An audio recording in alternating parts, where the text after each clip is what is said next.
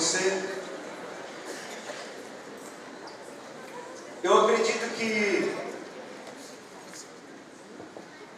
se Deus falar conosco nessa noite, a nossa vida será transformada.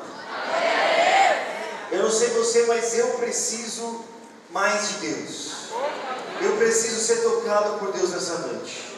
Eu preciso sair daqui diferente da forma que eu entrei. Eu preciso sair daqui com a minha vida mais entregue a Deus, com o meu coração mais entregue a Deus. Eu preciso que seja diferente a partir de hoje. Eu preciso que viva o homem espiritual dentro de mim.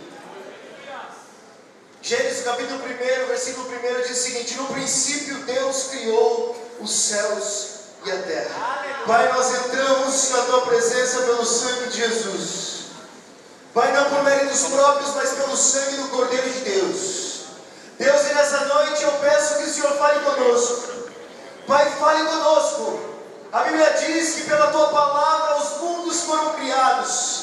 Eu peço que a tua palavra nessa noite ela seja viva e eficaz, poderosa, mais afiada do que uma espada de dois gumes e que ela penetre o nosso coração, Deus. Nós precisamos ser mudados nessa noite. Pai, eu acredito que é uma questão de vida ou morte. Nós precisamos sair daqui vivos. Nós precisamos sair daqui com a chama acesa em nossos corações. Deus, que não seja mais uma noite, que não seja mais uma pregação, mas que o Senhor transforme a nossa vida nessa noite. Pai, eu preciso ser transformado por Ti. Deus, eu preciso que viva esse Espírito dentro de mim. Eu preciso ouvir a Sua voz, eu preciso olhar para Ti eu preciso crer. Então eu peço que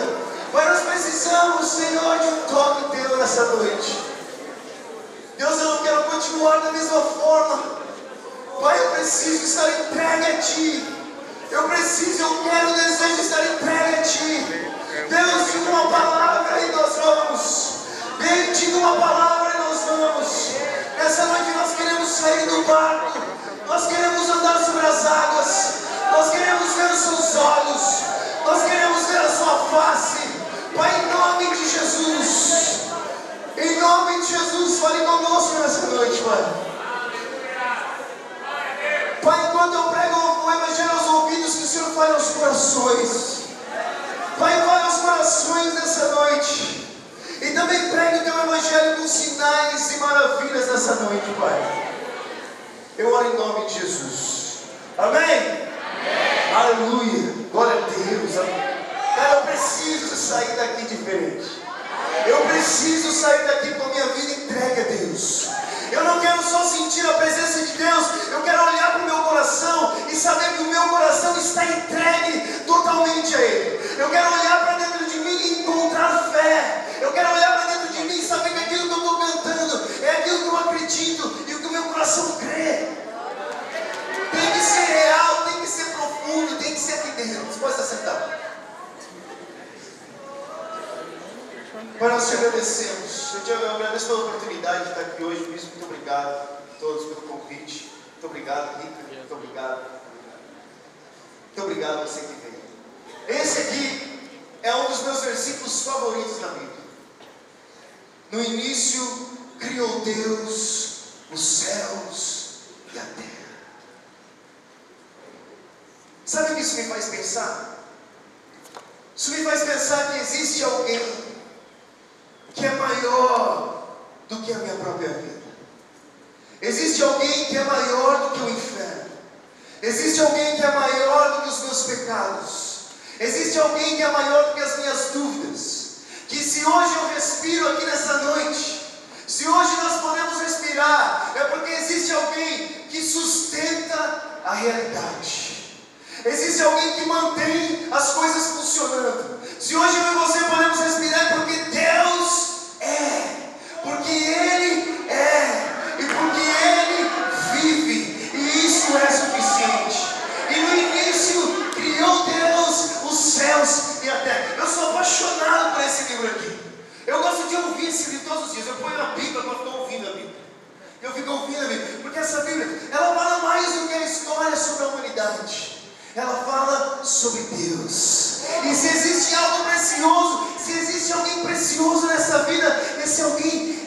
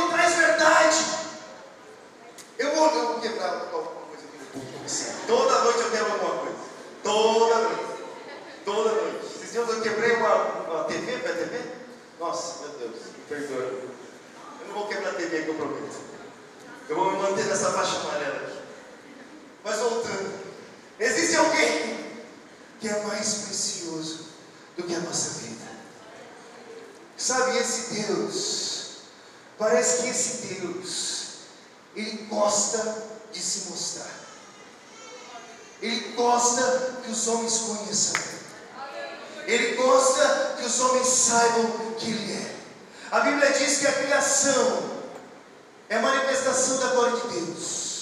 A Bíblia diz que a, a, a, criação ela revela a glória de Deus. Todas essas coisas maravilhosas que nós vemos, ela está revelando um pouco de quem Deus é. Todas as vezes que eu olho para a criação, que eu olho para o ser humano, que eu olho para o mar, que eu olho para a lua, para as estrelas, eu fico admirado com quem Deus é. Sabe, não é só as coisas que Ele fez, mas é quem Ele é. É sobre isso que essa vida é, é sobre quem Deus é. Ele disse: Eu sou o caminho, a verdade e a vida.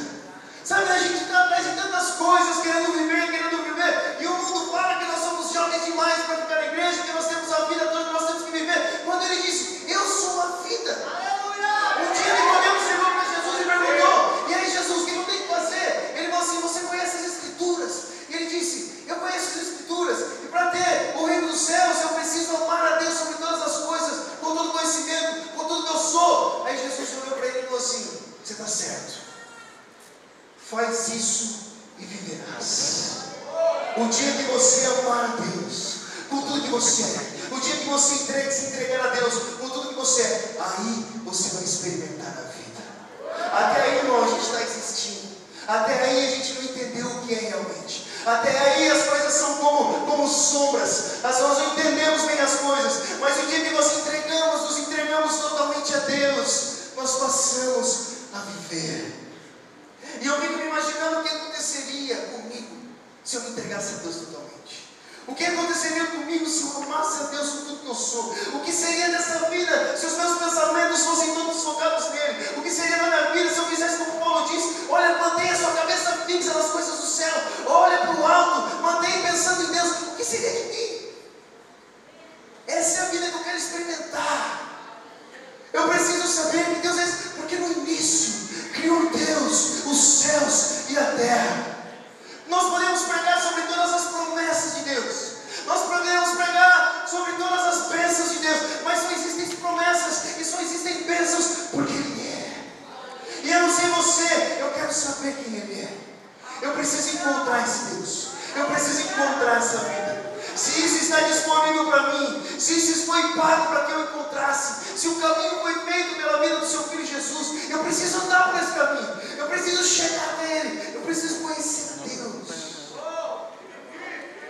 Eu preciso experimentar essa vida. Porque no início criou Deus os céus e a terra. E se você acredita nesse versículo, cara, se você acredita que no início criou Deus os céus e a terra, você está embarcando na maior viagem da sua vida. Você está embarcando em coisas que você nunca sonhou experimentar. Eu estava contando com o bispo ontem, ontem nós estávamos numa igreja e foi demais. E a gente estava lá e depois do culto veio uma menina que era totalmente surda, surda de nascença. Chegou, trouxeram ela, ela não via nada, porque é surda de nascença, surda de nascença. Ela nasceu surda, ela nasceu surda. Ela não que nasceu, que nasceu. Ela nunca ouvia na vida, nunca ouviu na vida. Aí nós falamos, vamos orar. Aí nós oramos por ela, em nome de Jesus, seja curado. Primeira vez ela fez assim. Aí todo mundo ficou bem chateado. Aí eu pus a mão na orelha dela de novo. Falei, em nome de Jesus, seja curada. Ela abriu o olho assim, deu um sorrisão. Aí eu pus a mão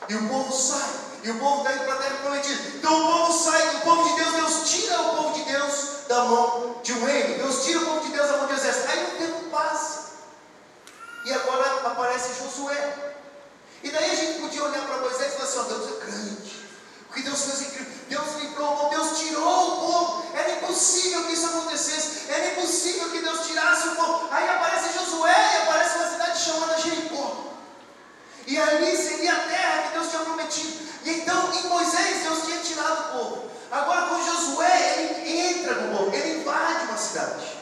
Deus começa a fazer as coisas diferentes que ele já fez. Deus começa a fazer coisas que o homem não achava possível ele fazer. Tanto é que Jericó existiam muralhas. Deus falou, não precisa nem pegar Falei, não, vai igual vocês estão cantando. Eles vão cantando e volta aí. O sétimo dia as muralhas caíram e o povo entrou. E Deus e o povo podia olhar para Deus e falar assim: Nós acreditávamos que o Senhor podia nos tirar. Agora invadir um novo povo, invadir uma cidade, quando fosse impossível. Ah, isso nós não acreditávamos. E parece que Deus estava olhando para a humanidade e assim: Eu sou Deus. E vocês não viram nada ainda. Sabe o que vocês esperavam? O que vocês pensam que eu podia fazer? Que eu não fiz, que eu vou fazer? Aí você fala assim: tudo bem, tudo bem. Bom, Deus tirou o povo de Deus do Egito. Deus entrou em uma terra do seu povo. Tudo bem. Eles eram milhões. Eles eram muitos. Eles podiam, Deus podia. Aí aparece um homem chamado Gideão na história. E com Gideão, Deus tem que derrotar um exército de 135 mil homens. O mais impressionante sobre isso é que Deus decide derrotar esse exército só com 300 homens do lado do seu povo. Isso é mais ou menos 450 homens para cada homem. Aí o povo diz assim: nós invadimos uma cidade com milhões, mas agora a gente derrotar um exército de 135 mil com 300 homens, e Deus fala assim: Eu sou Deus. E vocês não viram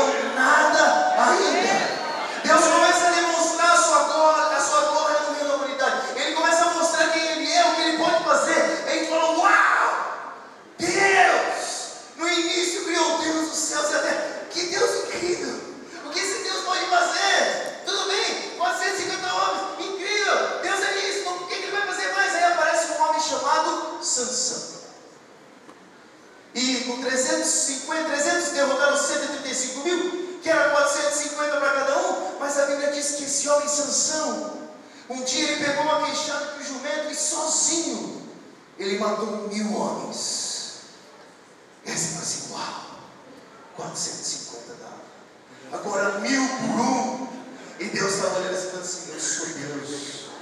E vocês não viram nada ainda. E você vai lendo a Bíblia, você vai vendo isso, mas assim, Deus pode fazer que ele não fez ainda? O que, que Deus vai fazer agora? Qual vai ser a ação de Deus na humanidade? Quem é esse Deus? O que ele faz? Aí ele vai assim, é, a história vai passando, fazem tudo bem, Sansão era um homem do bom, mas então aparece um homem chamado Davi. Aí assim, Sansão, tudo bem, ele era forte. O homem mais forte, ele, ele, ele, ele era muito forte. Ele quebrava as coisas. Ele com uma queixada não, não exerce inimigo. E a gente fica pensando assim, Deus vai levantar o Sansão. Deus vai levantar outro. Aí aparece um garoto chamado Davi. 16 anos, franzinho, cuidando das ovelhas, lá no fundo, esquecido pela família. Aí você fala assim, Sansão tudo bem, ele era forte, ele podia, mas aparece esse garoto para derrotar o Sansão e com cinco pedras, uma só, ele derruba o gigante, pega a espada do gigante e mata Sansão, e mata Golias. Sansão já estava morto. Dalila matou Sansão. Cuidado com a Dalila. Você sabe, olha só, vou falar a verdade agora para vocês. Falando isso, é sério. Você vê, você vê a história de Salomão. Ele estava tudo bem com ele até que ele se casou com as estrangeiras. Cuidado com as estrangeiras que era povo de Deus. Voltando. Voltando a parte boa. Aí na Bíblia, o povo, o povo orando, se nós esperávamos de Sansão, que era um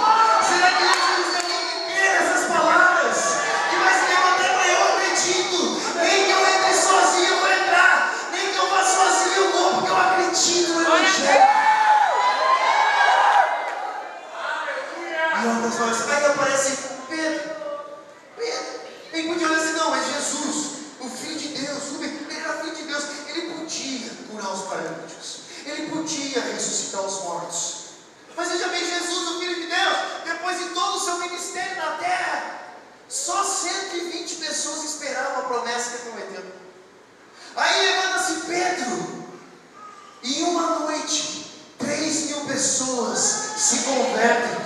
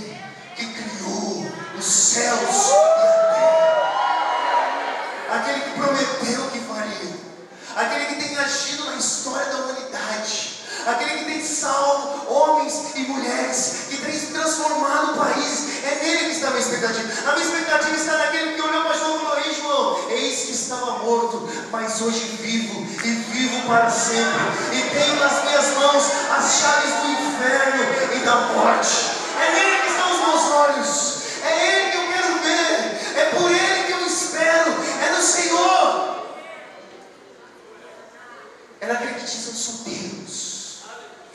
Eu sou Deus. Eu não posso ler essa vida aqui. E não ficar maluco. Eu não posso ler essa Bíblia aqui e não viver para ver a ação desse Deus. Não tem como, cara. Não tem como. Se eu acredito que no início criou Deus os céus e a terra.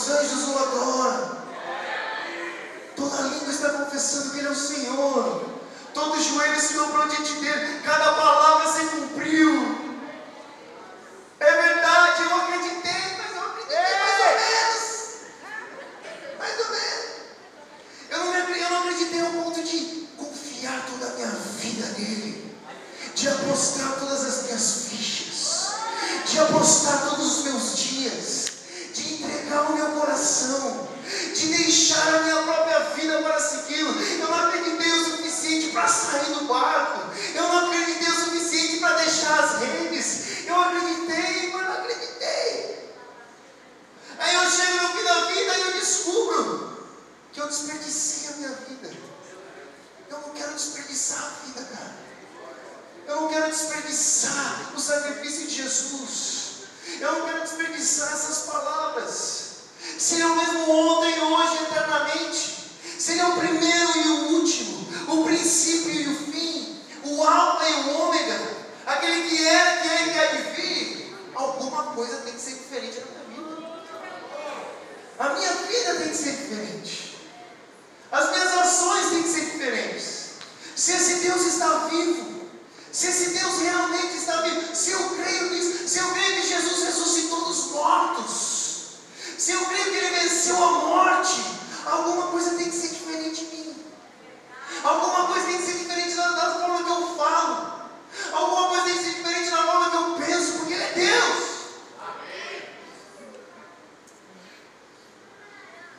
Eu não posso limitar as minhas expectativas em mim mesmo.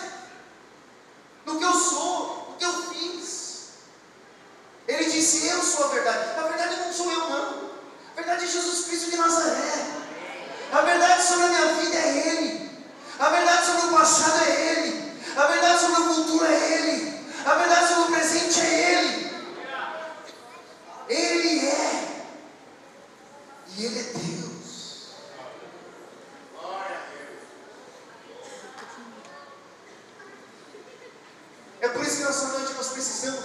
nosso coração seja transformado, de pedra em carne. E eu falo sobre mim, eu estou falando para mim, coração duro. Você tem que crer, coração. Você precisa crer nesse Deus. Você precisa saber quem Ele é. É necessário que viva o homem espiritual em mim. A Bíblia diz para sermos cheios do Espírito Santo constantemente. É necessário uma ação de Deus a nossa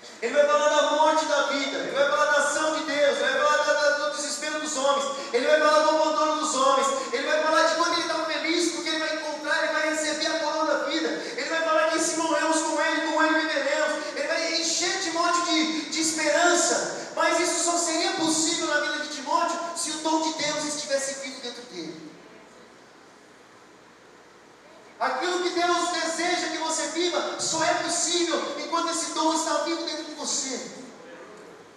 Só é possível enquanto a chama do Evangelho queima no seu coração. Enquanto isso você está sendo cheio do Espírito, enquanto o Espírito está dentro, está vivo em você, enquanto o seu coração está entregue a Ele. Porque a partir do momento que essa chama começa a se apagar, o Evangelho começa a ficar pesado, o Evangelho começa a ficar chato, o Evangelho começa a virar regra.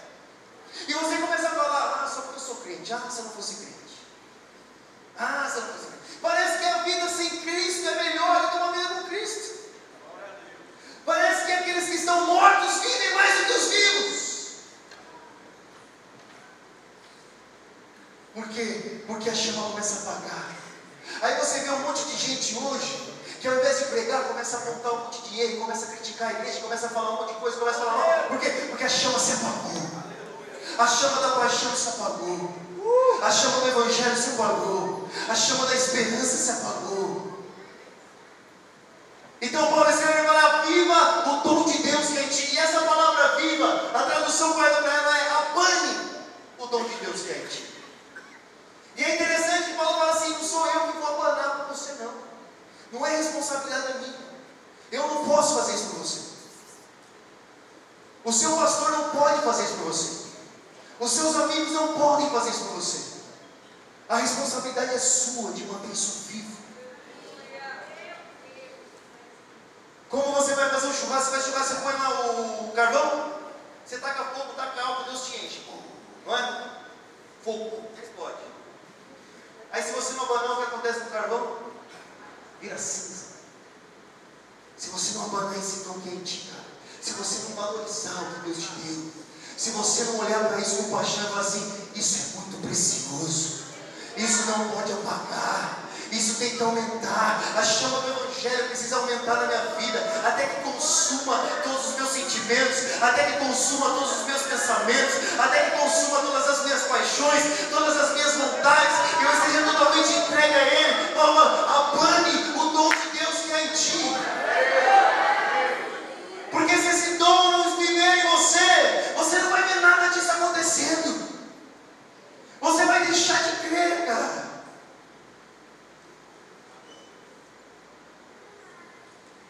É preciso que você esteja vivo. Aí você olha aqui dentro e fala assim, mas como que eu vou abandonar esse dom? Como que eu vou fazer para que ele aumente? Sabe como? Eu vou te falar. Leia a Bíblia. Você vai ler a Bíblia. Vai pegar a Bíblia e você vai ler. Aí você fala assim, mas eu tenho sono. Eu fico com sono quando eu leio. Aí você vai dormir lendo. Não tem problema. Pega a Bíblia e dorme em cima dela. Baba em cima dela. Mas fica com ela. Aí um dia você lê um capítulo e dorme. Outro dia você lê dois capítulos e dorme. Outro dia você lê três capítulos, outro dia você não lê. Aí você vai continuar. Aí outro dia você lê de novo e dorme. Aí outro dia você não vai dormir lendo, você vai acordar para ler. Por quê? Porque essa palavra começa a tomar o seu coração. Porque ela começa a ficar real dentro de você. Porque ela deixa de ser só palavra, ela começa a ser vida. Jesus disse: As minhas palavras são espírito e vida. E ela começa a tocar o seu coração. E você começa a ficar sensível a ela. E ela começa a transformar a sua vida. E ela começa a criar novas realidades em você. E ela começa a transformar o seu pensamento. Aí você fala assim: Eu preciso ler mais, eu preciso ler mais, eu preciso ler mais. Eu preciso entender, eu preciso estudar. Aí você fala: Não, tem que orar. Aí você vai deixar, você vai começar a ler, você vai começar a orar. Vai começar a orar e ler, orar e ler, orar e ler. E aquilo vai crescendo dentro de você. Aquilo vai crescendo dentro de você. É vida dentro de você. Você sabia que, que os, os, os doutores dizem que se você deixar de comer por quatro dias, você não comer nada, comer açúcar, nada de açúcar, comer um alimento por quatro dias, o seu corpo desliga e você não sente fome mais? Quatro dias. Há quanto tempo você não come essa palavra aqui? Há quanto tempo você não come do alimento do céu? E é por isso que a gente olha para dentro e não encontra fé. É por isso que a gente olha aqui dentro e parece que está mais difícil, que Deus está distante, que não é possível, que nós vamos morrer no deserto, porque a chama não está acesa. Mas Deus quer que essa chama seja acesa. Deus quer que você queime. Deus quer que você seja consumido pelo Evangelho. Aí você vai ler o capítulo, você vai ler, você vai começar a orar, e isso vai ficar ficando bom. Aí a realidade vai mudando, você começa a enxergar as coisas diferentes. Você começa a crer. Você começa a dizer, isso é possível, isso é possível, isso é possível. Você começa a ficar mais ousado Deus, porque a realidade muda. Aí você começa a ficar ousado em Deus, você começa a perceber que as, as dificuldades são maiores. Aí você fala, eu preciso mais de Deus. Aí você, além de orar, de ler a Bíblia, você começa a jejuar também. Fala assim, eu preciso da ação de Deus. Você começa a evangelizar e você percebe o quão desesperado o mundo está. E você percebe que você precisa que Deus esteja com você. Os gigantes vão ficando maiores, você precisa mais de Deus, você precisa mais, você se entrega mais. O que faz te entregar mais são as dificuldades, cara. O que faz que você queira mais são os problemas. Porque você precisa que você precisa vencer isso. Aí você vai, você começa a jejuar, você começa a viver esse jejum. Aí você começa a ficar mais corajoso, você quer viver mais coisas, você começa a planejar mais coisas, aí você jejua dois dias. Aí você jejua três dias. Aí você lê a Bíblia e ora, jejua quatro dias e cinco dias. Aí as pessoas começam a achar que você é louco na cabeça. Aí vai ser, cara, é louco. Ele não precisa, tanto que está fazendo isso, precisa ser tão radical assim. Você não precisa orar tanto assim. Até meu pai, que é meu pai, o cara mais pirado com isso. Meu pai um dia, olha só meu pai, vou contar essa história para divertir. Meu pai foi pregar num país na África cheio de muçulmano, lugar cheio de muçulmano, cheio de muçulmano. Tem um vídeo, aí ele falou assim, tem um surdo aqui. Aí estava aí um amigo dele canadense, o cara, aí trouxeram uma mulher, um homem que era surdo há 40 anos. Aí o surdo chegou e falou assim, tem algum muçulmano aqui, você quer orar para o seu Deus? Vir. Olha. Se quiser, eu espelho aqui. Tem algum hindu aqui, você pode vir bem aqui, eu espero você orar. Aí não veio. Aí ele falou assim, se esse homem não for curado nessa noite, eu não prego mais o Evangelho. Adivinha? O cara foi curado. Muçulmanos se converteram. Mas que isso acontece? Da onde que vem isso? Da onde? Vem do dia para a noite? Não vem, cara. Vem de uma vida consumida pelo Evangelho. Vem de primeiro eu oro para o joelho, depois eu oro para o braço, depois eu oro para uma dor de cabeça, depois eu oro para o olho, depois eu oro para o ouvido, e essas cidades vão ficando maiores, e eu vou me entregando mais a Deus, e as pessoas já acham que eu sou cada vez mais louco. Mas eu falei isso porque meu pai lembra, já chegou batendo meu quarto, não sei o que está acontecendo aí, rapaz. E eu falei, eu quero Deus. E não saí do quarto, vai comer, eu quero Deus. Aí até ele achou que eu estava louco. Aí vai, aí você quer mais de Deus. Aí começa, você começa a ver mais coisas. Aí você percebe que a ação de Deus pode ser maior. Aí você diz seis, sete, oito, dez dias. Aí, meu, as pessoas que achavam que você era louco começam a ter certeza que você Você é completamente louco. Mas enquanto as pessoas acham que você é louco, a sua vida foi transformada, a vida da sua família foi transformada, a vida da cidade é transformada, a sua escola é transformada, país transformado, e é isso que vale. É isso que vale. Porque no início criou Deus, os céus e a terra. Se a minha vida não for para encontrar Ele, eu estou desperdiçando a vida. É para lá que nós precisamos ir, cara. Eu acredito que nós veremos o maior avivamento da história. Eu acredito, mas você vai falar assim, mas Paulo falou que nos últimos dias, nos últimos dias, nos últimos dias, nos últimos dias, a gente usa os últimos dias como desculpa. Ele falou nos últimos dias, Timóteo assim, afaste-se deles. Ah, Timóteo vivia os últimos dias. E ele usou os últimos dias como desculpa para deixar de crer em Deus. Sabe o que vai acontecer no último dia? A vitória de Jesus Cristo Nazaré. No último dia, Satanás será lançado no lago de fogo. É isso que vai acontecer no último dia. Nós vivemos para ver a glória de Deus. Fica de pé, por favor. Nós te agradecemos, Senhor. Que nessa noite você seja encorajado e se entregue a Deus.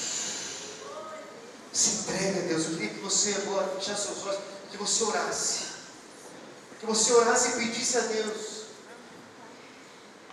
Eu preciso estar mais entregue a Deus. Isso é o que eu preciso. Eu não sei o que você precisa.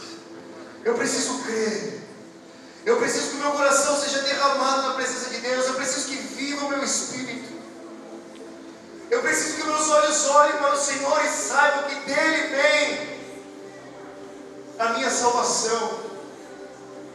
Eu não vou procurar nos montes, eu vou procurar no Senhor. Eu não vou procurar nas pessoas, eu não vou procurar o que eu posso fazer, eu vou procurar no Senhor. Será que hoje nós podemos crer e nos entregar a Ele totalmente? Será que hoje Deus pode começar uma revolução na nossa vida? Uma transformação completa? Porque Ele é Deus, irmão. O que Ele não fez, que Ele pode fazer ainda. Eu leio uma Bíblia e falo assim: Isso já aconteceu, isso já aconteceu, isso já aconteceu. Eu fico pensando: Isso não aconteceu ainda, isso não aconteceu ainda, isso não aconteceu ainda. Eu quero ver o que não aconteceu acontecer. Eu quero ver essa geração como uma geração que nunca aconteceu antes. Nós ouvimos falar sobre avivamentos, nós ouvimos falar sobre movimentos, nós ouvimos falar da geração da década de 60 o Jesus People Movement, os ricos que os ricos se converteram, o avivamento da Rosus, o avivamento em Gales, o avivamento na China. Qual é o próximo? O que Deus vai fazer ainda? As necessidades são maiores, nós precisamos de mais, Deus entregar. Então olhe a Deus. Olha a Deus agora, levante a sua voz. Nós precisamos de uma ação de Deus.